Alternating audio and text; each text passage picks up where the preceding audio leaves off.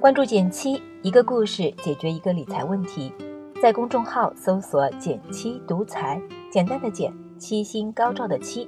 关注后回复“电台”，十本电子书，请你免费看，还可以领取小白理财训练营电台粉丝专属优惠，九点九元也可以学理财哦。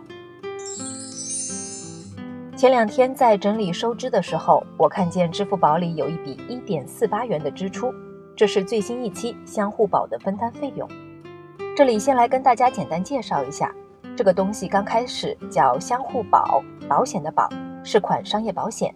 后来银保监会觉得不合适，责令改名相互保，宝贝的保。别看仅一字之差，不过性质就不再是保险，而是互助计划了。说白了，就是一群人一起抱团防病，万一其中一人得了重疾。所有人平摊约定的医药费。我去翻了下记录，发现我自己加入也有大半年了。当初刚加入的时候还经常关心，印象中每次分摊个两分三分的，后来就没怎么上心了。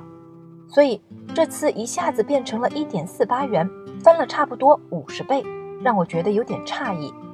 不过没关系，有疑问搞清楚就好了。我首先仔细研究了一下互助记录。发现理赔人数的上升趋势很明显，最近三期分别是一百五十人、二百八十六人和四百九十六人，基本上保持在平均每半个月百分之八十左右的速度在上涨。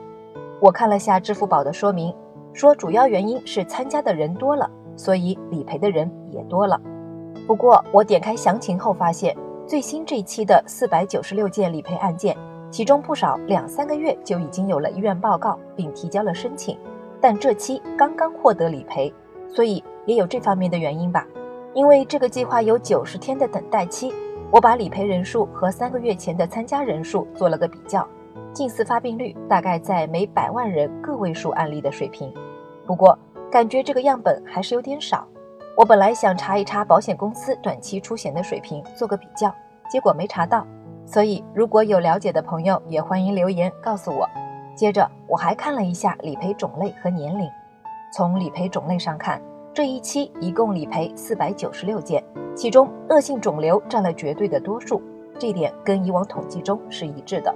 不过，更值得我们注意的是理赔年龄。也许很多人还觉得重疾都是六十岁以后才会比较高发的，而事实是。接近百分之五十的理赔案例是在三十到三十九岁之前，十三至二十九岁也占了百分之十五。不过，支付宝并没有公布近八千万参保人员的年龄分布，不然可能更有说服力。我也找了一份保险公司的理赔报告，显示结果类似，三十岁到四十九岁的出险率高达百分之六十，也就是说，年轻人患重疾的风险一点不比中老年人低。一小部分人认为自己不到三十岁买重疾还早，如果一直不出险，感觉保费白交了，不如等几年再买。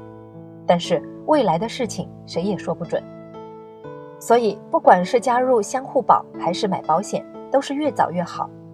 那么说了那么多，相互保还值得加入吗？我认为我们需要首先搞清楚相互保的优势是什么。主要的一点是和传统保险相比。相互保的加入门槛非常低，刚开始不用缴费，不仅可以先享受保障，而且随时可以退出。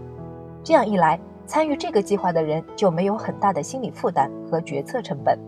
但毕竟相互保不是保险，只是互助计划，所以也有它的一些局限性。第一个局限是保障内容可能会更改。互助计划不是保险，保障内容的修改约束比较小，比如今年五月起。相互保修改了甲状腺癌的理赔规定，对于甲状腺癌只能赔五万互助金，而之前是可以获得三十万的。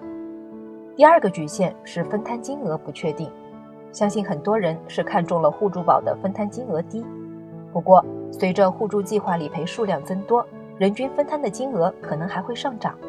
现在第一年的相互保分摊费用一百八十八元封顶，这个价格对于三十五岁以上的人群还是挺有优势的。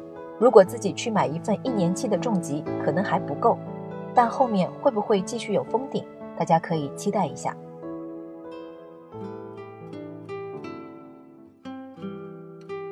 最后，我们来说说，有了相互保，还要买商业保险吗？四大健康险种中，与它有关联的就是医疗险和重疾险了。说到医疗险，相互保自己都宣传要配合医疗险加强保障。至于重疾险，由于相互保的保额无论是三十万还是十万都有点不太够，所以补充重疾险是非常有必要的。此外，商业保险的稳定性也是互助计划所不具备的。设想一下，如果分摊费用进一步扩大，那么最先退出的肯定是身体非常健康的人群，因为他们可以用更低的价格选择商业保险。剩下的就是不那么健康的人群，发病概率也会更高一些。长期以往，会使得分摊费用越来越多。